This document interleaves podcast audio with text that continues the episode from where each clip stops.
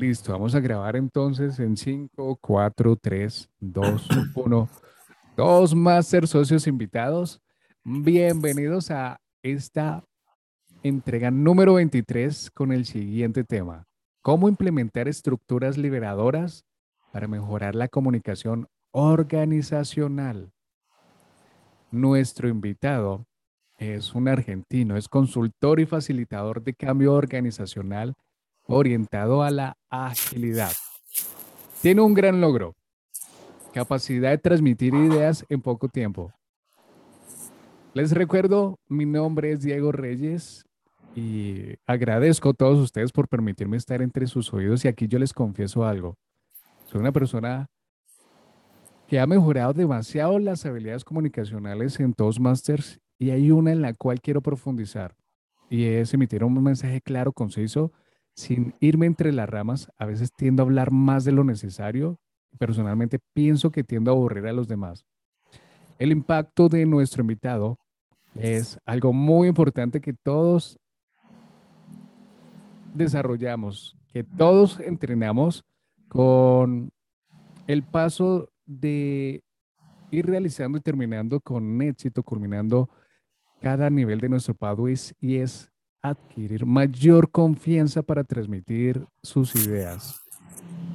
Les decía que es un consultor y facilitador de cambio organizacional orientado a la agilidad, socio de Toastmasters Latam. Así que Luis Martínez, buenas tardes, ¿cómo estás?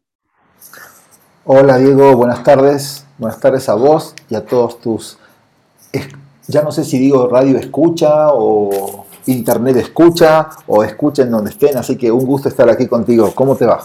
Muchas gracias por la invitación. Muy bien que hagas ese comentario porque mira, te cuento, aún hay muchas personas que no saben qué es un podcast. Aún hay muchas personas a las cuales nosotros les nombramos que estamos en podcast y todavía no saben qué es. Entonces son nuestros oyentes de podcast y mira, te voy a dar un datico aquí. Estuve investigando esta mañana Fíjate, Luis, que este podcast es escuchado en el momento en más de 21 países y de la fecha en la cual nosotros iniciamos a crear este contenido, ya hemos sido escuchados o tenemos más de 1050 reproducciones, así que vale la pena agradecer a todas las personas que nos escuchan porque gracias a ustedes que nosotros creamos este contenido. Luis, ¿en dónde te encuentras en estos momentos? En este momento estoy en la Ciudad de México, Diego. Yo aquí vivo y trabajo, aunque soy de Argentina, vivo y trabajo en la Ciudad de México desde hace más o menos unos ocho años. Así que, por suerte y gracias a las comunicaciones, es un placer hoy estar contigo. Hoy desde la Ciudad de México. Totalmente de acuerdo y siempre lo he dicho desde el principio. Algo que nos dejó esta pandemia fue precisamente conectarnos a un nivel mucho más global, mucho más internacional y entre las entrevistas hemos tenido personas desde Argentina, personas desde Bolivia, personas desde Panamá. Ahora estamos de, en México contigo. Y bueno, Luis, el tema con el que vamos a iniciar es, háblanos un poquito de tu club Latam. Háblanos de cuándo sesionan, qué hacen, cuándo lo hacen. Cuéntanos todo esto. Bueno, te cuento un poco. El Toastmaster Latam es un club que nació justamente, como recién decías, durante la pandemia. Em, tuvo un impulsor muy importante que es Oscar Marenco y él es el presidente del, club. Es un club eh, que sesiona virtual porque como obviamente nació durante esta, esta época tan rara de la humanidad, eh, somos personas de distintas partes del mundo, pero sesionamos siempre a través de internet. Nos juntamos normalmente los días sábados y digo normalmente porque como nacimos en pandemia, eh, con todo el mundo recluido en sus hogares, sesionar los sábados era una muy buena opción, pero ahora que se está abriendo un poco más el mundo y que la gente vamos volviendo un poquito a nuestra normalidad, estamos revisando a ver si continuamos los sábados o decidimos otro día, porque también ahora los sábados se ha vuelto más un día para las familias. Entonces estamos viendo un poquito eso. Yo soy el vicepresidente de, educación en el club y mm, es lo que estamos haciendo en este momento. Estamos de alguna forma repensándonos porque ya has visto que estos desafíos del mundo actual llevan a que las personas y también las organizaciones nos estemos repensando continuamente. pero ahí vamos. Luis, para las personas que nos están escuchando, quiero recomendarles que se dirijan después de terminar este episodio y escuchen el octavo episodio donde precisamente hablábamos con Oscar Marenco. Y el nombre de ese episodio es Toastmasters International, una organización global para que las personas puedan comprender más de qué se trata esta organización y precisamente cómo surgió el club de Latam, que como lo dijo Luis, pues es un club que sesiona vía online. Recordemos el nombre de este episodio. ¿Cómo implementar estructuras liberadoras para mejorar la comunicación organizacional? Luis, ¿qué es una estructura liberadora?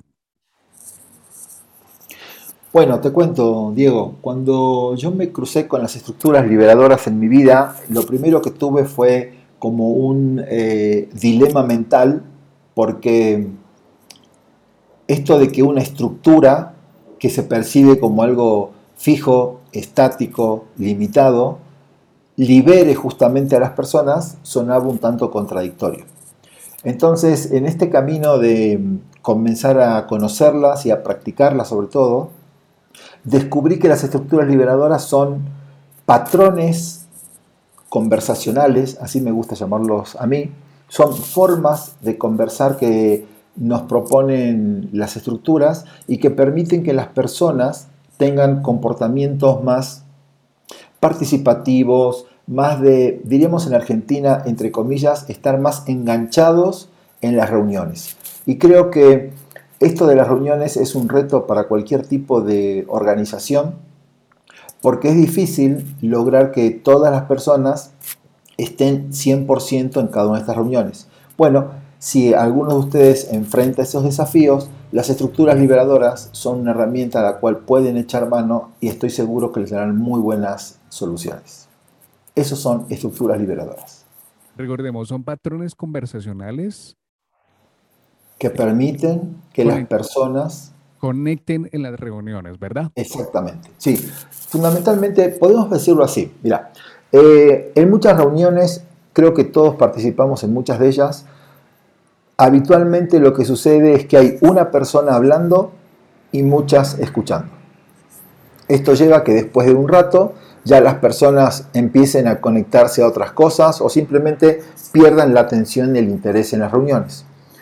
¿Esto por qué sucede? Sucede porque en realidad ese presentador, entre comillas, termina acaparando el micrófono y en realidad se convierte una reunión en algo que yo llamo comunicación 1.0, que es un solo emisor y varios que escuchan.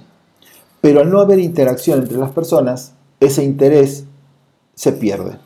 Entonces, estos son los esquemas que fundamentalmente buscan romper las estructuras liberadoras. Cuando aplicamos una estructura liberadora, lo que buscamos es que ese único orador deje por un rato su micrófono y logremos transmitirle a nuestros participantes la importancia de que ellos sean los verdaderos artífices en la reunión. ¿Cómo podemos hacer, Luis, para que como oradores, cuando estemos dando nuestros discursos, hacer también que los participantes intervengan en lo que nosotros hemos preparado? Bien, obviamente hay distintos tipos de, de reuniones estamos totalmente de acuerdo en que hay reuniones en donde un orador o presentador debería ser el que mantenga el control de la sesión porque, por ejemplo, está enseñando algo o está transmitiendo un mensaje. Sin embargo, las estructuras liberadoras te van a servir para que en algún momento puedas meter a ese grupo de personas en una discusión, en un debate, en una quizás una charla más distendida y eso es lo que buscan las estructuras. Buscan que justamente le demos la oportunidad a los participantes, a los otros participantes dentro de la reunión, de poder expresar sus ideas y a partir de un conocimiento colectivo podamos llegar a encontrar soluciones para todos. Sigamos hablando de este tema importantísimo y yo te pregunto, ¿puede una estructura ser liberadora? Definitivamente sí. En rigor de verdad, las estructuras nos ayudan porque nos generan una pauta nos dan una cierta cantidad de pasos con los cuales vamos a cumplir a fin de llevar adelante una cierta parte de la reunión. Pero ¿sabes qué es lo liberador, Diego? Lo liberador es el, el nivel de conversación que tienen las personas. Entonces, aquí es donde dos palabras que parecen ser contradictorias se terminan complementando muy bien. La estructura le sirve al presentador o el facilitador para guiar a través de ciertos pasos al resto de los participantes, pero lo liberador es el contenido de las conversaciones que se generan en procesos como este.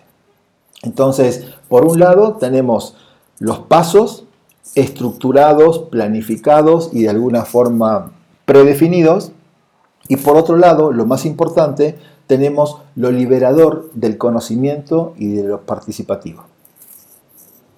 Mira, Luis, ¿qué consejo le podemos dar a nuestros nuevos socios? Y yo quiero ponerte en este contexto. Cuando yo inicié en Toastmasters, inicié mis primeros caminos, pues yo lo que quería hacer era compartir la información que yo había investigado, la información personal de alguna experiencia y transmitirla a través de un mensaje realmente yo no lograba conectar con las personas, no lograba, refiriéndome a conectarlos con mi discurso, ¿cómo podría ser un nuevo socio o un participante para que desde sus primeros discursos empiece a incorporar mucho más a la audiencia?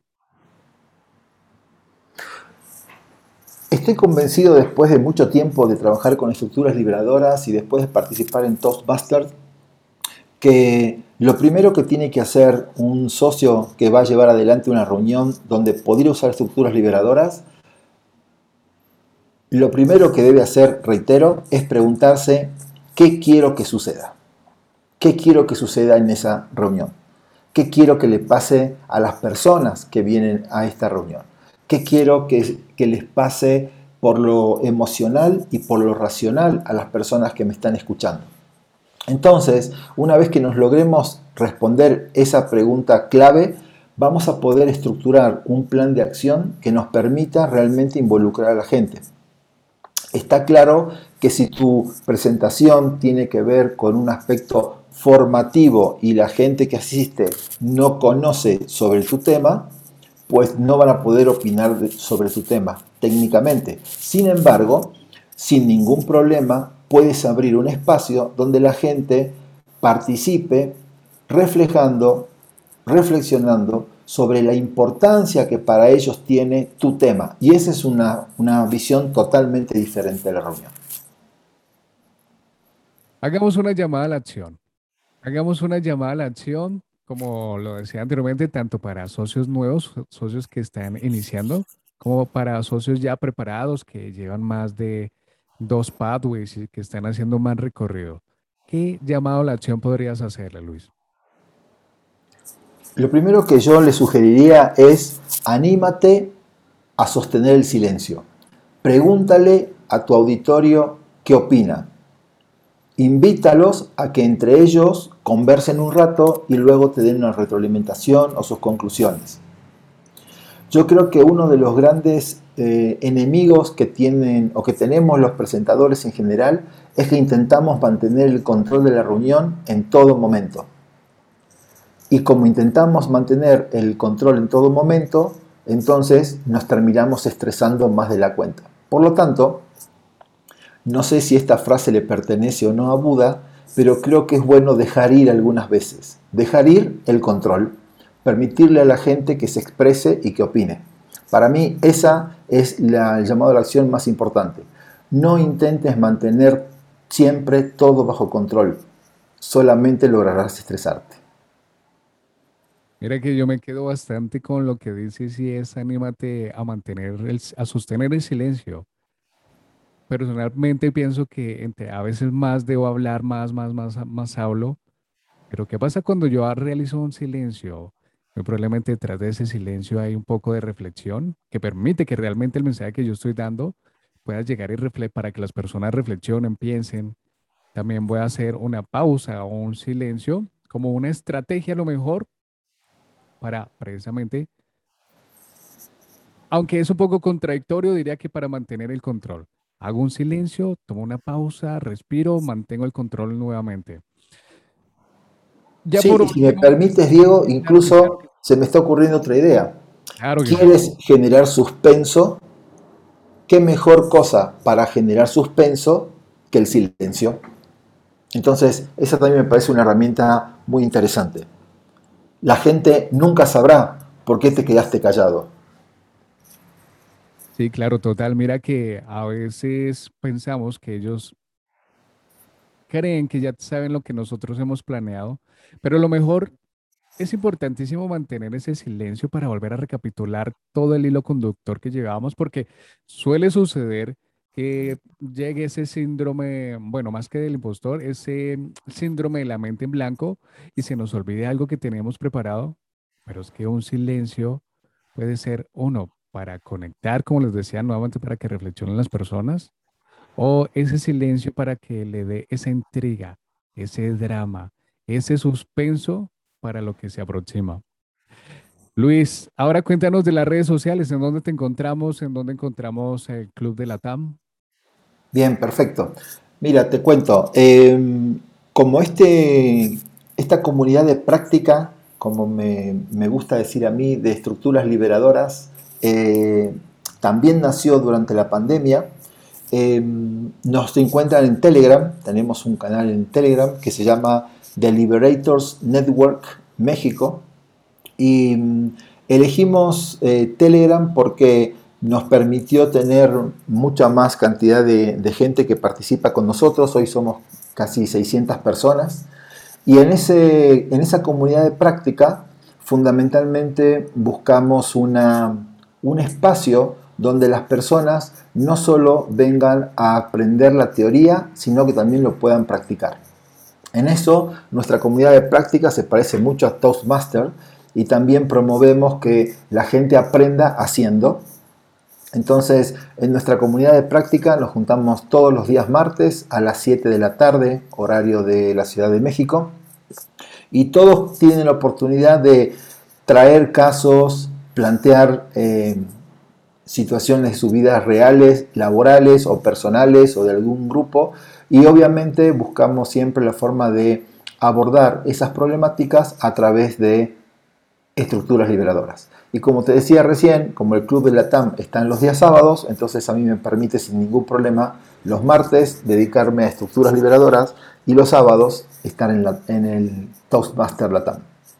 Hay una pregunta que debo realizarte y me surge en estos momentos. ¿Para qué te estás preparando en esto, Luis? ¿Para qué sigues preparándote en esto? Cuando hiciste el favor de presentarme ante tu audiencia, comentaste que soy consultor y facilitador de procesos de cambio.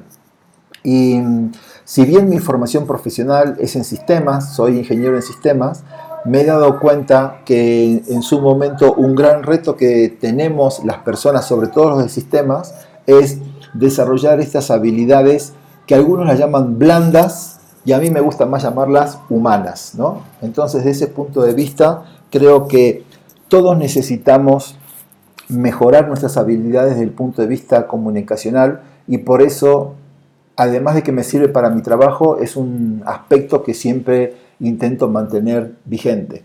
Em, el otro día, leyendo sobre un tema que también me apasiona, que en algún otro momento comentaremos, que se refiere a la inteligencia comunicacional, leía por ahí una frase que decía que en realidad los resultados de una organización o de cualquier equipo están en función de las relaciones que logremos mantener los miembros de ese equipo. Pero si analizamos un poquito más en profundidad, vamos a ver que las relaciones dependen mucho del nivel de comunicación que tienen las personas. Y ahí volvemos a caer en la misma palabrita de siempre que es comunicación. ¿no? Entonces, desde este punto de vista, por eso me gustan las estructuras liberadoras, creo que impulsan y logran potenciar muy bien la inteligencia comunicación de las personas y como todo lo hacemos conversando, entonces me parece que es una herramienta muy importante.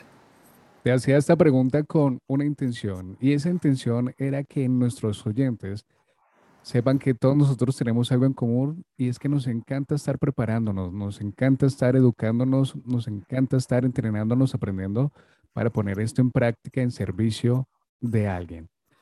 Luis, muchas gracias por tu tiempo, muchas gracias por todo lo que nos compartes y sería un honor tenerte en una nueva entrevista para hablar de ese tema en el cual reflejas un pequeño atisbo, hablando exactamente o más que exactamente, enfocándonos mucho más en la comunicación.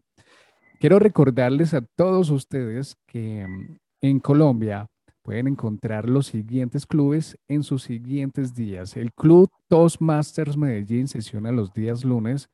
Los martes pueden ustedes mejorar sus oratorias de inglés o sus habilidades comunicacionales en inglés con el Club de Bogotá English Club. Los miércoles sesiona el Club de Destino Excelencia y los días jueves el Club de Teusaquillo o Sinergia. Quiero contarles que en las notas del episodio voy a dejarles el grupo de Telegram que Luis nos estaba informando ahorita, junto con toda la información también de dónde pueden encontrar el Club de Latán y también, por supuesto, el Club de Toastmasters Destino Excelencia. Luis, nuevamente, muchas gracias por tu tiempo. Diego, ha sido un gusto estar contigo el día de hoy. Muchísimas gracias. Un fuerte abrazo hasta, hasta Bogotá y nos vemos pronto si Dios quiere. Muchas gracias. Y a seguir practicando. La vida se trata de eso, de poner cosas en práctica. Claro que sí. A todos ustedes, muchas gracias por llegar hasta este punto. Recuerden que esto sí indica algo muy importante y es esa capacidad de aprendizaje, ese gusto por el aprendizaje continuo y constante que ustedes tienen. Así que nos veremos en una próxima entrega porque nuestro destino es, es la excelencia. Chao.